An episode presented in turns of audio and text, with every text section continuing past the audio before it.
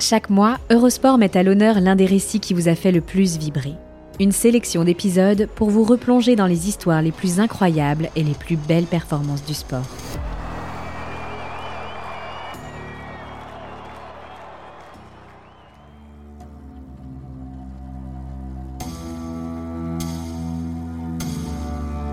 Champion du monde, vice-champion olympique. Isabelle et Paul Duchesnay, venus du Québec, ont offert à la France une place enviable en danse sur glace. Mais les cantonner à un palmarès, même aussi respectable, relèvent de l'erreur d'appréciation, voire de la faute de goût. Ils étaient des révolutionnaires, dont l'audace a conquis les cœurs plus qu'elle n'a convaincu les juges.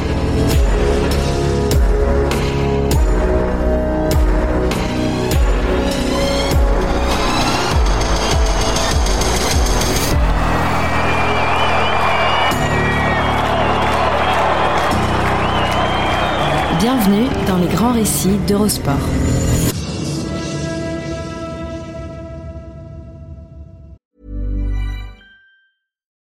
When you make decisions for your company, you look for the no-brainers. If you have a lot of mailing to do, stamps.com is the ultimate no-brainer. Use the stamps.com mobile app to mail everything you need to keep your business running with up to 89% off USPS and UPS. Make the same no-brainer decision as over 1 million other businesses with stamps.com. Use code program for a special offer. That's stamps.com, code program.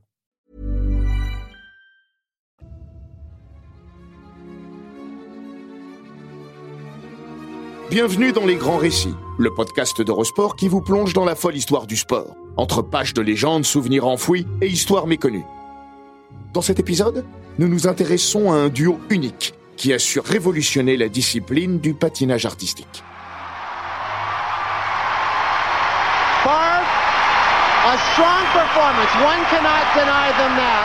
However, what bothered me about the program was Paul s'est allongé, dos sur la glace. À bout de bras, il soutient Isabelle. Elle repose sur lui.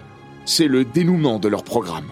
L'Olympia Hall de Munich explose de cette douce hystérie qui accompagne chaque sortie des Duchesnay, ou des Duchenaises, comme les appellent les anglo-saxons.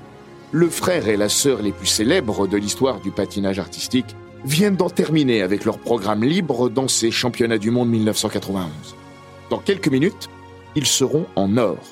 Le premier titre mondial pour la France depuis plus d'un quart de siècle, et Alain Calma en 1965. Le tout premier en danse sur glace. Pour les Duchesnay, la consécration d'une vie de travail. La fin d'un malentendu aussi, surtout même. Dans Nous irons tous au paradis, le film de Yves Robert dialogué par Jean-Loup Dabadi, Marthe, alias Daniel Delorme, répète la pièce Bérénice de Racine avec une troupe de théâtre, une adaptation moderne et très personnelle du metteur en scène, incarné par Daniel Gélin. Un de ses comédiens, auquel il reproche de ne pas respecter l'œuvre, s'insurge. Je croyais qu'on dépoussiérait. Dans une de ses répliques dont Dabadi avait le secret, Gélin répond On dépoussière mais on ne fait pas de rayures. En Fosbury, de la danse sur glace, les Duchesnay ont dépoussiéré comme personne leur discipline, engoncée dans ses conventions, ses règlements et frileuse à s'en affranchir. En avance sur leur temps, hors des sentiers battus, ils ont conquis les publics de tout pays. Le monde du patinage leur a en revanche longtemps reproché de laisser des rayures sur la glace. La reconnaissance du milieu s'est fait attendre, surtout celle des juges, entre les mains desquels reposait moins leur postérité que leur palmarès. Mais à Munich, en cette fin d'hiver 91, ils tiennent enfin, avec ce titre de champion du monde, une forme de revanche et de justification a posteriori de leur démarche iconoclaste.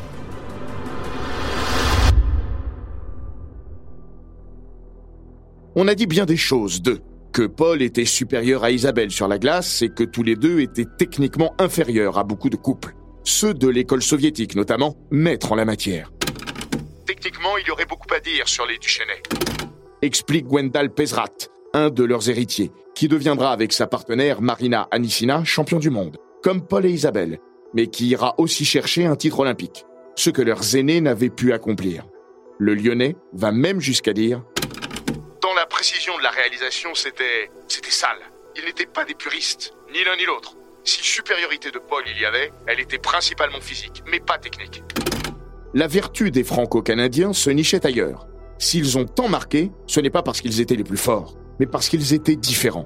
Peut-être parce que tout dans leur histoire et leur parcours tranchait avec la norme. La dualité franco-québécoise des Duchesnay remonte à leurs racines. Leur mère est française, leur père canadien. Paul voit le jour en 1961, à Metz, en Lorraine. Isabelle arrive deux ans plus tard, à Elmer, petite ville du sud-Québec. Les Duchesnay sont élevés à la française, dit Paul, mais ils grandissent au Québec. C'est le patinage qui les en éloignera. Lui a d'abord rêvé de hockey sur glace, comme tous les gamins de là-bas, avant de se lancer en commun avec sa petite sœur dans l'aventure du patinage artistique, dès l'adolescence. Dans la discipline des couples d'abord, plus prestigieuse au Canada que la danse sur glace. Jusqu'à ce qu'à 15 ans, Isabelle, après une mauvaise réception, ne chute sur la glace, tête la première. Elle se relève avec une grave blessure au crâne, un coma et la peur de sa vie. Papa et maman posent un ultimatum. S'ils veulent continuer à patiner, ce sera en danse, dépourvu de sauts périlleux et de portées spectaculaires. La fratrie râle, mais s'exécute. Elle n'aura pas à le regretter.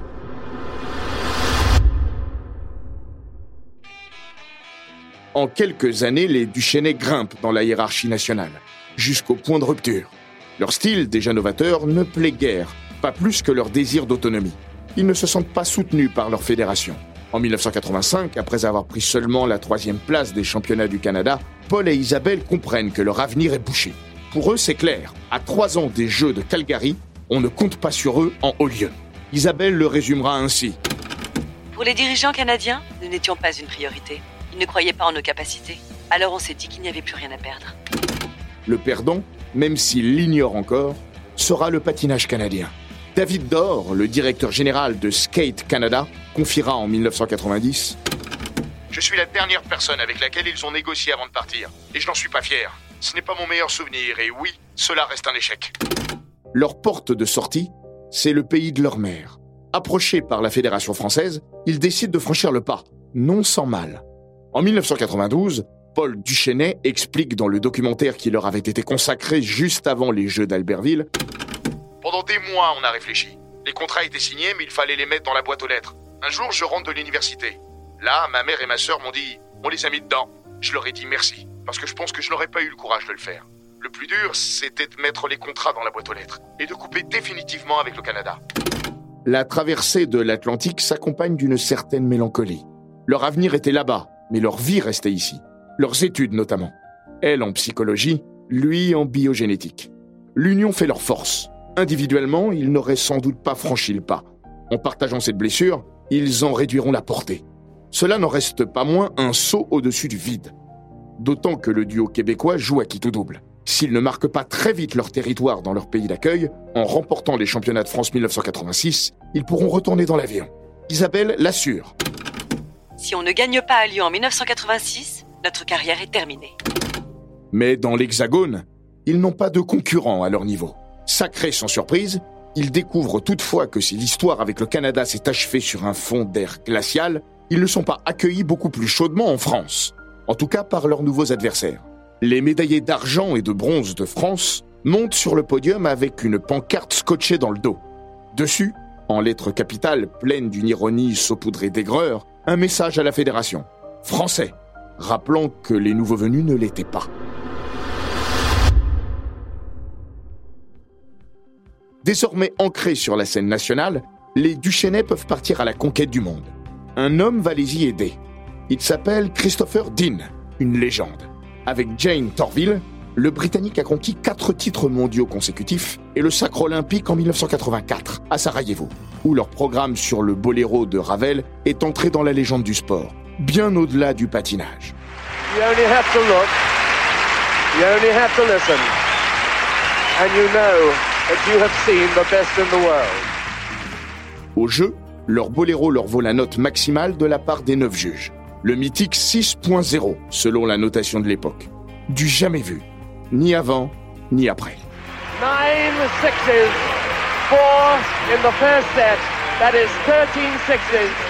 The most sixes ever scored by any skaters in competition. En 1987, Christopher Dean devient le chorégraphe des Duchesnay, en qui il voit les danseurs parfaits pour transposer sa force créatrice sur la glace. Gwendal Pesrat explique. Je pense que Dean s'est permis avec eux des choses qu'il ne se permettait pas pour lui, parce que Jane n'était pas capable physiquement de transmettre cette force qu'avait Isabelle. Il a donc pu aller plus loin encore. Avec eux, il a bousculé les codes, de façon assez violente. Bousculer, ce sera le credo du trio franco-canado-britannique, auquel vient se greffer leur entraîneur, Martin Skotnicki. Le technicien tchécoslovaque, pointilleux et intransigeant, leur inculque la rigueur dont ils avaient besoin. Comme les Duchesnais s'entraînent à Oberstdorf, en Bavière, où ils passent la majeure partie de l'année, ils deviennent une vraie multinationale du patinage artistique. Pour Paul et Isabelle, l'intérêt que leur porte un personnage de l'envergure de Dean est un témoignage de respect. Patineur avant-gardiste, Dean veut devenir un chorégraphe révolutionnaire. Leur toute première rencontre remonte à l'été 1982, lors d'un stage à Oberstdorf. Dean est déjà une star, les Duchesnay presque encore des gamins. Paul partage la même chambre que Christopher. Il raconte J'avais peur de perturber sa routine, alors j'essayais de ne pas aller au lit trop tard, car il se couchait tous les soirs à 22h. Le matin, je le laissais se lever, se laver les dents et descendre. Et après, je me levais. À partir de là, Dean gardera toujours un œil sur l'évolution de la fratrie québécoise, et lorsqu'ils lui demanderont de devenir leur chorégraphe, l'anglais n'hésitera pas. Les Duchesnay rêvent de marquer les esprits, mais il leur faut une tête pensante. En 1990, Dean analysait les choses ainsi. Ils sont venus me chercher parce qu'ils voulaient être remarqués. Et pour être remarqués, il faut être différent. Je ne les vois pas comme des rebelles. Ils interprètent ce que vous leur demandez de faire. Les idées viennent de moi, mais ils s'approprient le programme en y infusant leur passion.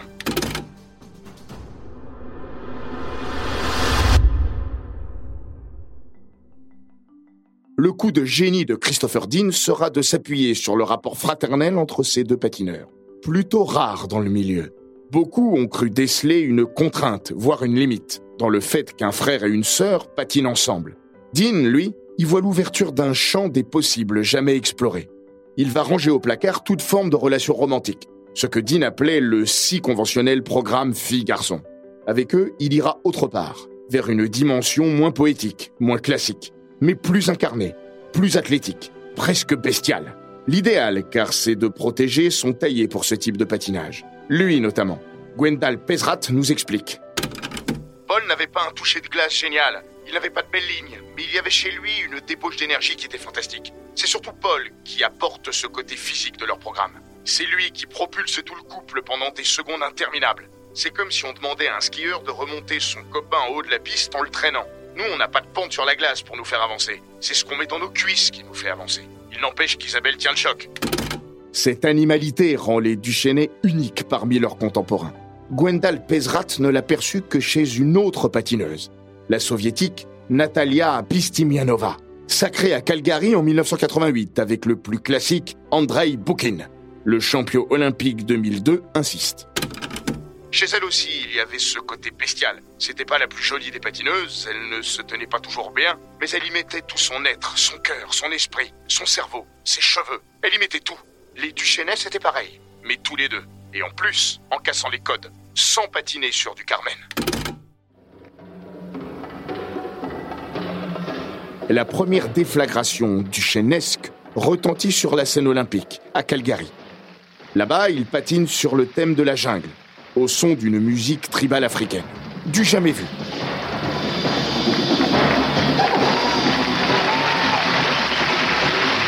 Tout détonne et dépote. Les costumes, la musique, les mouvements. Ce programme, pourtant, Isabelle avouera qu'elle ne l'aimait pas. Peut-être parce que elle et son frère ont eu un mal de chien à l'apprivoiser. À l'époque, Paul confiait à ce sujet C'était un vrai risque. Quand nous avons commencé à travailler dessus, tout le monde rigolait. C'était tellement difficile que nous n'y arrivions pas. À la Fédé, les gens nous disaient qu'on allait à la catastrophe. Il y a eu quelques nuits blanches. Cette crainte se double d'une autre, celle du retour au pays. Les Duchesnay ont peur d'être reçus froidement comme des traîtres à la patrie. Mais l'accueil est triomphal. Leur programme est ovationné par un public emballé. 14 000 personnes debout. Very much a standing ovation, and in my book, it certainly does deserve it. Original, unique, exotic. À des milliers de kilomètres de là, Gwendal Pesrat est emballé lui aussi. Junior très prometteur, il n'a pas 18 ans, mais ce programme va changer sa perception de son sport. C'est là que tout a explosé. Ça a fait boum. C'était une bombe, vraiment, dans ce milieu hyper conservateur. Quand je vois ça, je me dis waouh, j'adore. Non seulement c'était bousculer les codes, il y avait une performance physique qui nous emmenait vers quelque chose d'autre. C'était pas beau, il faut le dire tel quel. C'était pas léché. Il y avait plein d'imperfections dans la réalisation, mais c'était d'une puissance. Il y avait quelque chose de brut qui transportait le public et l'amenait vers quelque chose de l'ordre de l'émotion, mais pas de l'émotion esthétique classique de notre discipline.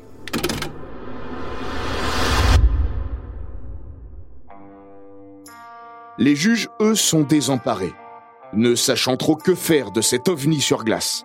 Quelques semaines plus tôt, lors de la première présentation du programme Rite sauvage, les notes avaient oscillé entre 4.7 et 5.8. Un écart invraisemblable à ce niveau. Lamentable et surtout inexplicable pour certains. Formidable et révolutionnaire pour d'autres. À Calgary, la marge se rétrécit à peine, de 5.0 à 5.8 les Duchesnais sont placés d'un juge à l'autre, de la deuxième à la douzième place dans le libre. Ils terminent finalement huitième de ces jeux, à des années-lumière du podium, mais on ne parle que d'eux, comme le relève Pesrat. Ils avaient mis du relief au milieu de cette compétition olympique. Jamais on ne remarquait les huitièmes. Là, on les a remarqués, parce que c'était une bombe. C'est ça que traduit la disparité des notes.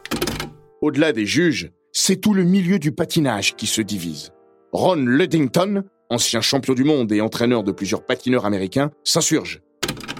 Si les jeunes patinaient comme ça chez nous, on les arrêterait avant qu'ils aient une chance d'arriver au plus haut niveau. Ce que les Duchesnais ont fait, c'était pas de la danse, c'était du théâtre. Il y a des règles, et ils les ont brisées. Non seulement les Franco-Canadiens dérangent, mais en prime, ils se plaignent, se victimisent, ce qui finit d'agacer. À Calgary, en conférence de presse, ils demandent des explications. Comment peuvent-ils être aussi mal classés alors que pas un programme libre n'a été mieux accueilli par la foule? En guise de réponse, l'ISU va modifier le règlement après les JO, prévoyant désormais des sanctions de 0,1 à 0,2 points pour costumes inappropriés. Un message direct aux Duchesnay, dont la tenue, au moins autant que le programme, a choqué les instances à Calgary. Blasés, ils envisagent de tourner le dos à la compétition amateur pour devenir professionnels. Holiday on Ice leur fait un pont d'or. Chez les pros, pas de contraintes, pas de juge, pas de notes. Le public, rien que le public. Un univers fait pour eux. Ils hésitent, d'autant qu'Isabelle subit trois opérations au genou dans les mois suivant les Jeux. Mais ils vont rempiler, avec Albertville à l'horizon, en 1992. Marc McCormack, patron d'IMG, est leur agent, et celui du comité organisateur des Jeux d'Albertville il leur propose une aide financière directe, en plus des subventions de la Fédération française. Le professionnalisme attendra. «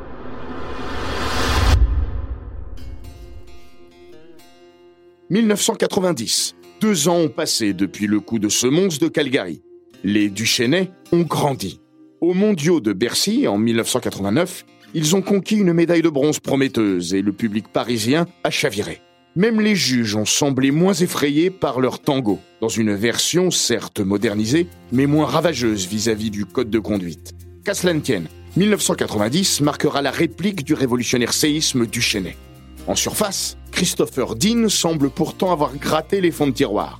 Le programme, baptisé Missing, s'inspire directement du film éponyme de Costa Gavras, Palme d'Or à Cannes en 1982, dont la toile de fond est le coup d'État de Pinochet au Chili en 1972. Christopher Dean et Jane Torville ont patiné sur ce programme chez les pros en 1987. Mais son adaptation pour les Duchesnay, même si l'on y retrouve plusieurs mouvements similaires sur la forme, n'aura plus du tout le même visage sur le fond. Vampirisé par la présence du duo franco-québécois. Pesrat le résume ainsi. Dans la version de Torville Dean, il y avait ce côté tenu, très british, qui collait avec leur personnalité. Les Duchesnay avaient un côté beaucoup plus latin, animal, qui nous amenait ailleurs, dans une autre dimension. À la mi-mars se tiennent les championnats du monde à Halifax, au Canada. Avant la danse libre, Isabelle et Paul n'ont déjà quasiment plus aucune chance de remporter le titre. Après leur figure imposée et le programme court, où il est impossible de sortir du carcan et d'imposer sa créativité, ils n'occupent que la troisième place. Gwendal Pesrat le rappelle. En imposer, les Duchesnay, ce n'était pas fantastique. Ils n'aimaient pas ça d'ailleurs. Ce n'était pas leur truc. Ils ne démarraient jamais une compétition avec de l'avance grâce aux imposés. Personne ne se souvient jamais de la performance d'un patineur ou d'un duo lors des imposés ou du cours. Seul le libre reste dans les mémoires. De ces mondiaux d'Halifax, il ne restera en danse sur glace que le libre des Duchesnay, qui jamais n'aura aussi bien porté son nom.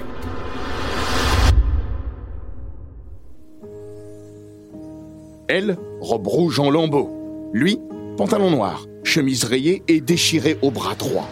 Cravate négligemment nouée. Le ton est donné. Musique sud-américaine, celle du groupe culte chilien Inti Illimani, interdit de séjour par le régime de Pinochet et contraint à l'exil pendant 15 ans. Flûte de pan et guitare. Le morceau est prenant, poignant, avec un crescendo rythmique et émotionnel que les Duchesnay vont sublimer. Là encore, une forme de révolution. Selon Gwendal Pesrat, Le crescendo était assez peu utilisé à l'époque, et eux, ils sont allés à fond. Une seule musique qui emmène du début à la fin dans un même univers.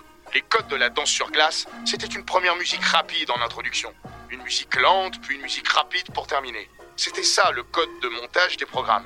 Torville et Dean avaient commencé à le casser avec le boléro. Les Duchesnay sont allés plus loin encore. pendant 4 minutes et 10 secondes, un monument d'intensité et d'émotion. Elle irradie. Lui dégouline de charisme. Dans l'histoire de la danse sur glace, le magnétisme de Paul Duchesnay a peu d'équivalent. Plus ténébreux que jamais, lui le discret, le timide, avec sa gueule d'acteur, à mi-chemin entre un Ralph Macchio, plus mature, et un Pacino un brin moins torturé, est transfiguré sur la glace. Et ce porté final, inoubliable, conclusion parfaite et implacable de la chorégraphie de Dean.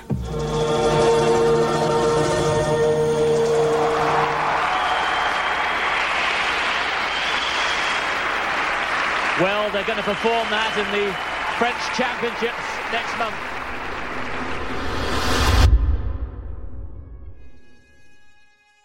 Ces 250 secondes constituent la quintessence de ce que les Duchesnay avaient à offrir. La symbiose entre ce qu'ils sont et ce qu'ils font.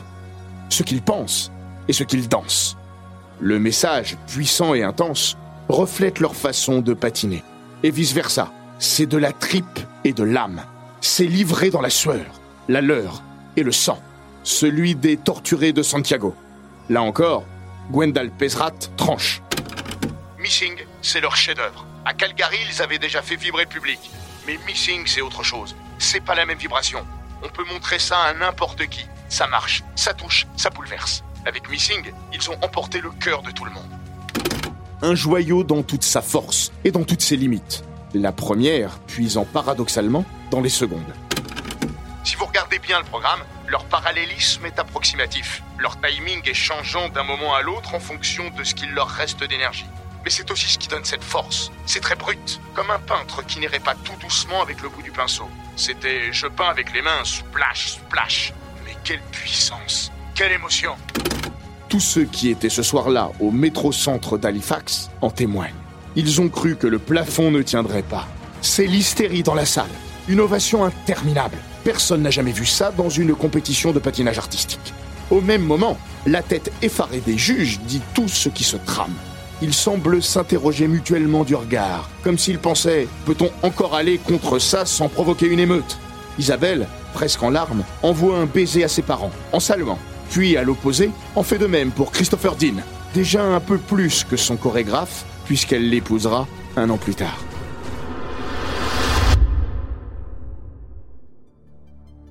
À la télévision canadienne, les anciens champions, Toller Cranston et Tracy Wilson, sont les deux consultants.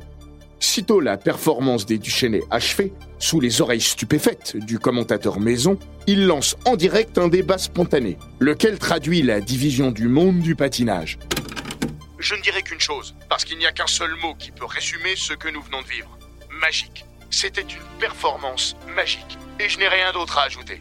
Si leurs notes techniques sont un peu basses, ce sera parce que Elle s'arrête devant l'image des parents de Paul et Isabelle en tribune. Cranston la coupe. Tracy, on peut pas ignorer la réaction du public et ce qu'il ressent. Quelles que soient les règles, le fait est que c'est la direction que devra prendre la danse sur glace et le patinage dans les années 90. La conséquence de ce genre de performance, c'est que les règles devront changer. je maintiens que si l'on veut que ça reste un sport et une compétition, il doit y avoir des règles et les règles doivent être suivies. Si tu veux faire avancer ton sport, tu dois briser les règles. Comme Torville et Dean ont su le faire, comme les Duchesnay le font. Je suis désolé d'insister, mais le vrai problème, c'est que même s'ils gagnent ce programme libre, les Duchesnay n'ont quasiment aucune chance d'être champions du monde. À cause des règles et du système de la compétition. La standing ovation est formidable, mais nous n'avons pas vu patiner les champions du monde. Toller Cranston aura raison. Les Duchesnay vont remporter ce programme libre, mais échoueront à la deuxième place. Pourtant, les juges succombent enfin en leur accordant cette victoire plus que symbolique dans la danse originale. Leur note artistique, dont l'affichage provoque une nouvelle explosion du public, flirte avec la perfection. 5 6.0 et 4 5.9. Si les Duchesnay avaient patiné en dernière position, il est probable qu'ils auraient, comme Torville et Dean, raflé 9 notes maximales. Mais derrière eux, il restait Marina Klimova et Sergei Ponomarenko. Et les juges, comme toujours en pareille occasion, ont logiquement voulu se laisser une petite marge. Lorsque le duo russe pénètre sur la glace, Isabelle et Paul sont encore en train de savourer leur moment. Klimova et Ponomarenko tournent en rond autour de la patinoire. Elle, sourire de circonstance, lui, mâchoire fermée à double tour. Leur costume, tout de mousseline et froufrou, tranche avec celui des Duchesnay. Ce sont deux visions du patinage que tout sépare, qui se succèdent et s'affrontent. Techniquement, la prestation des soviétiques sera irréprochable, comme toujours, suffisant pour leur offrir un nouveau titre. Mais ils vont conserver une double blessure de cette soirée. Leur défaite dans le programme libre et le cri d'amour du public pour leur adversaire. Eux inspirent le respect, pas la passion. Ils ont patiné sur le célèbre morceau de My Fair Lady, I Could Have Danced All Night. Mais comme l'écrira justement le New York Times, Vous imaginez bien que j'aurais pu danser toute la nuit, assembler un peu fade. Après, j'ai été torturé toute la nuit. c'est d'autant plus dur à avaler que six semaines plus tôt, lors des championnats d'Europe, Klimova et Ponomarenko avaient subi un affront similaire à Leningrad. Même chez eux, la foule avait marqué sa préférence pour les Français, pourtant seulement troisième. Ils garderont de cet hiver 90 un certain ressentiment envers les Duchesnay, dont la popularité se renforce en même temps que la menace qu'ils incarnent pour leur suprématie. Désormais, les attaques seront personnelles, les soviétiques n'hésitant pas à cracher que pour eux, les Duchesnay ne sont rien d'autre que les marionnettes de Dean et de meilleurs communicants que patineurs, surfant sur l'ignorance d'un public qu'ils caressent dans le sens du poil. Quand on leur demande en conférence de presse ce qu'ils ont pensé du programme de leur dauphin, Klimova voit rouge. Demandez-leur ce qu'ils pensent de nous. Nous sommes les champions. Christopher Dean, lui, jubile. Si vous regardez les autres, tout est clinique, propre. C'est de la danse stérilisée. Leurs jambes, leurs bras semblent artificiels. Paul et Isabelle vous donnent l'impression que tout est spontané chez eux et qu'ils vous offrent la primeur de leur performance. Comme s'ils dansaient ce programme pour la première fois, pas pour la 150e. C'est ça qui touche le public. La réaction à Leningrad, et ici ça le confirme, les Duchesnay sont les vrais champions pour les gens, d'où qu'ils viennent. Gwendal Pesrat acquiesce. C'est vrai, ils ne faisaient jamais deux fois le même programme. C'était tout simplement impossible. Tellement c'était à l'énergie, à la hache. Dans ce sport, vous patinez devant du public, mais pour des juges. Les Duchesnay, eux, ont renversé la table en inversant ce postulat de départ. Ils patinaient devant des juges, mais pour le public.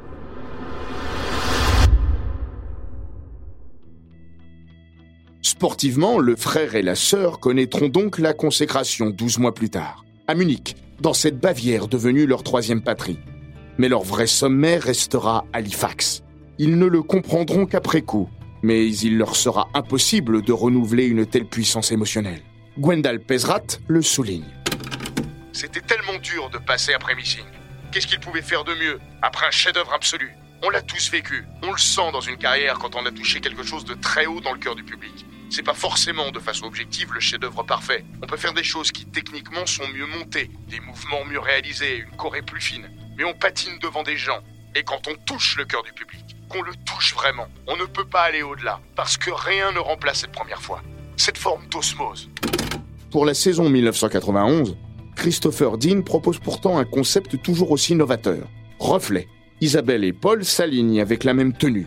L'objectif étant qu'ils se confondent sur la glace, telles deux faces d'un même miroir.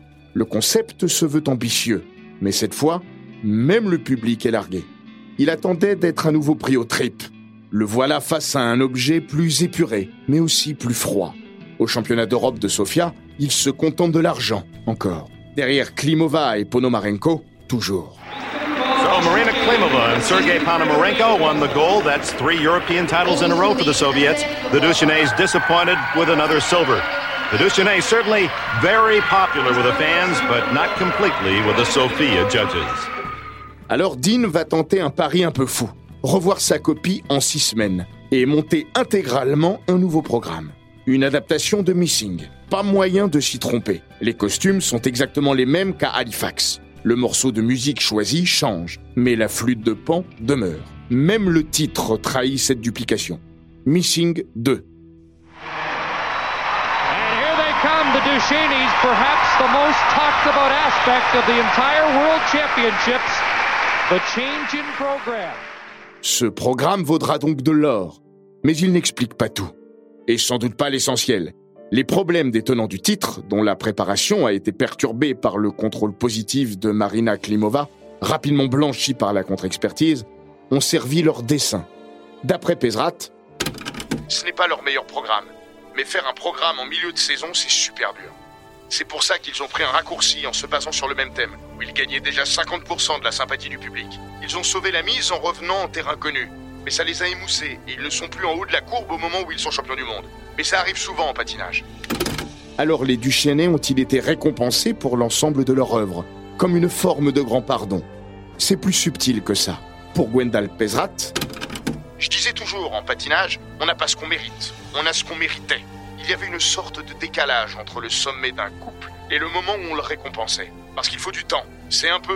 Bon, ok, vous êtes peut-être les meilleurs, mais c'est un peu tôt pour faire bouger la hiérarchie. Alors on note pour la prochaine fois que vous auriez dû gagner cette fois-ci. C'est ce qui s'est produit pour les Duchesnay, comme pour d'autres. les Duchesnay sont les rois du monde, mais déjà plus tout à fait eux-mêmes. La fin de l'aventure le confirmera. Selon un scénario idéal, Albertville doit marquer l'apothéose de leur carrière. Le triomphe olympique dans leur deuxième patrie, après le sacre mondial dans leur premier pays. Mais la préparation vire au chemin de croix.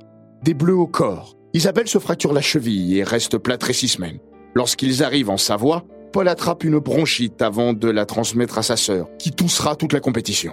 Des bleus à l'âme aussi. Leur frère disparaît tragiquement à l'automne 1991.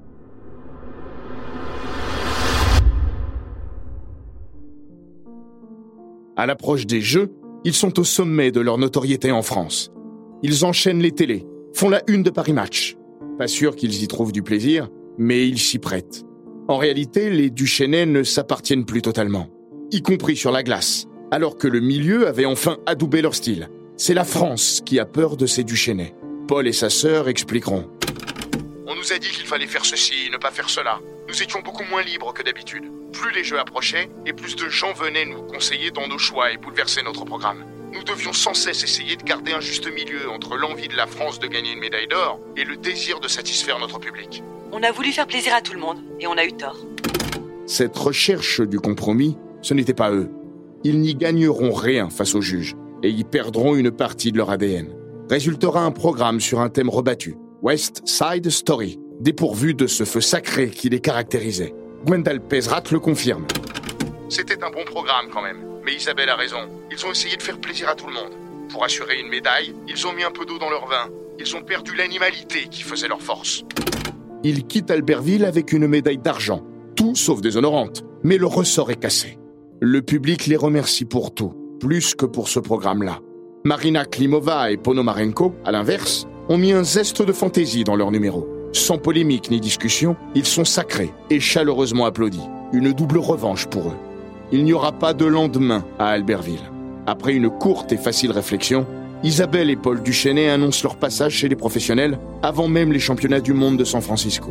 Ils s'arrêtent là avec un brin d'amertume et le sentiment de ne jamais avoir été totalement compris. Leur carrière pro tournera court. Paul, le dos en vrac, doit raccrocher dès 1995. Isabelle refuse de patiner avec un autre. Pour elle aussi, c'est la fin.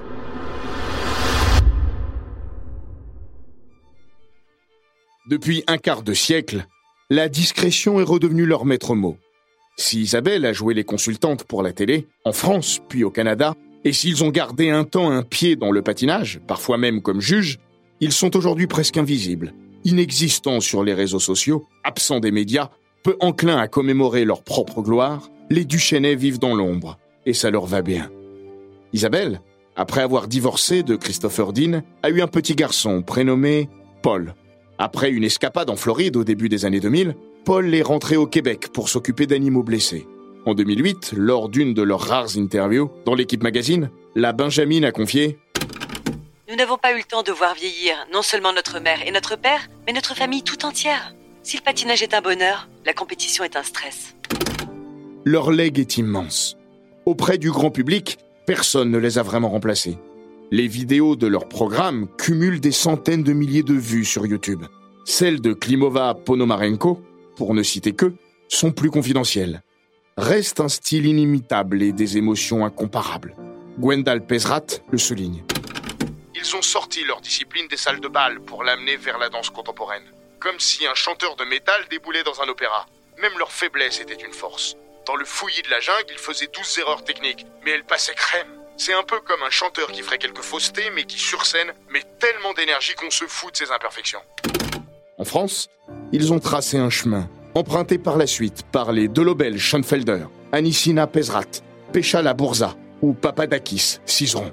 Des Duchesnay, Gwendal Pesrat dit en conclusion C'était l'exemple à suivre, vraiment. Si je devais citer les personnes auxquelles je voulais ressembler sur la glace, c'était eux. Ils incarnaient l'innovation, l'originalité, l'engagement, tout ce qui me plaisait. Les médailles et les titres se sont mis à pleuvoir. Même si, et les Duchesnay l'ont si bien démontré, la vérité est ailleurs. Isabelle l'avait compris dès le jour de l'annonce de leur retraite. Je ne veux pas qu'on se souvienne de notre titre à Munich. J'espère qu'on se souviendra de ce qu'on a apporté à la danse, de qui on était. Ils étaient les Duchesnay. Ils étaient uniques.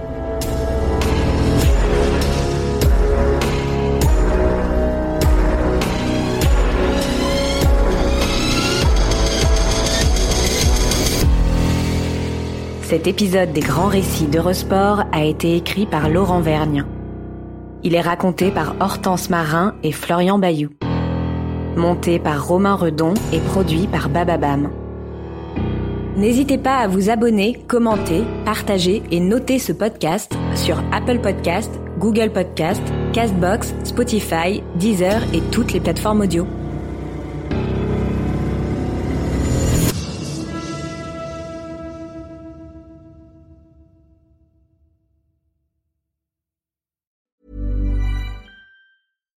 When you make decisions for your company, you look for the no-brainers. And if you have a lot of mailing to do, stamps.com is the ultimate no-brainer. It streamlines your processes to make your business more efficient, which makes you less busy.